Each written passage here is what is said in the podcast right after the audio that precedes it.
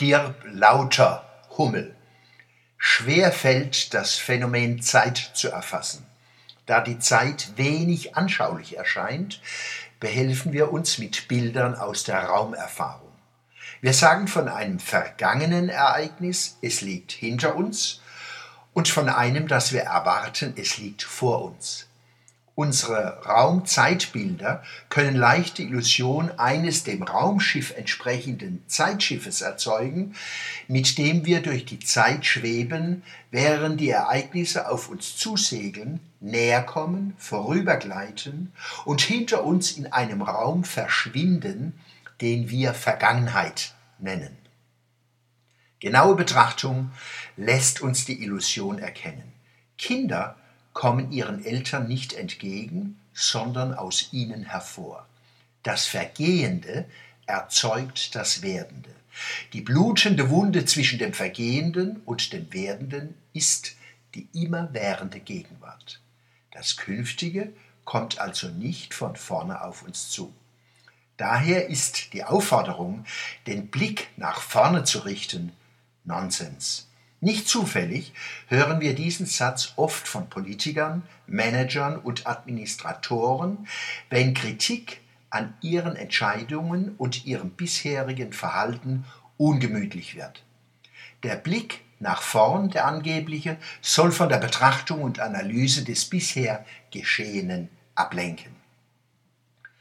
Was aus uns wurde und weiter werden kann, ist stark bestimmt von dem, was wir in den letzten Jahrzehnten getan und unterlassen haben, worauf wir unsere Aufmerksamkeit gerichtet und was wir übersehen, ignoriert oder verdrängt haben. Dabei fallen unsere Unterlassungen genauso ins Gewicht wie unser Handeln. Das Ungetane hat ebenso reale Wirkungen wie das Getane. Seit der Entwicklung des Internets haben sich unsere Kommunikationskanäle vervielfacht. Dabei entstanden neben den alten neue regionale, nationale und globale Informationssupermächte.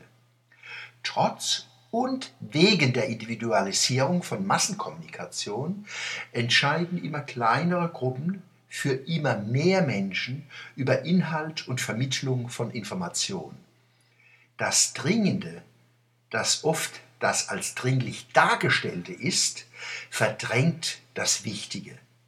Nur noch was fuchtelt und brüllt und laut auf jede Pauke haut, erntet Aufmerksamkeit für Tage, Stunden, Sekunden.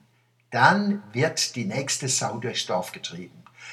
Stilles Gelingen, aber auch leise Gefahren nehmen wir kaum mehr wahr. Seit Jahren vollzieht sich auch bei uns ein rasantes Artensterben. Besonders Insekten und Vögel verschwinden fast unbemerkt. Hat da was gesummt? Hat da was gezwitschert?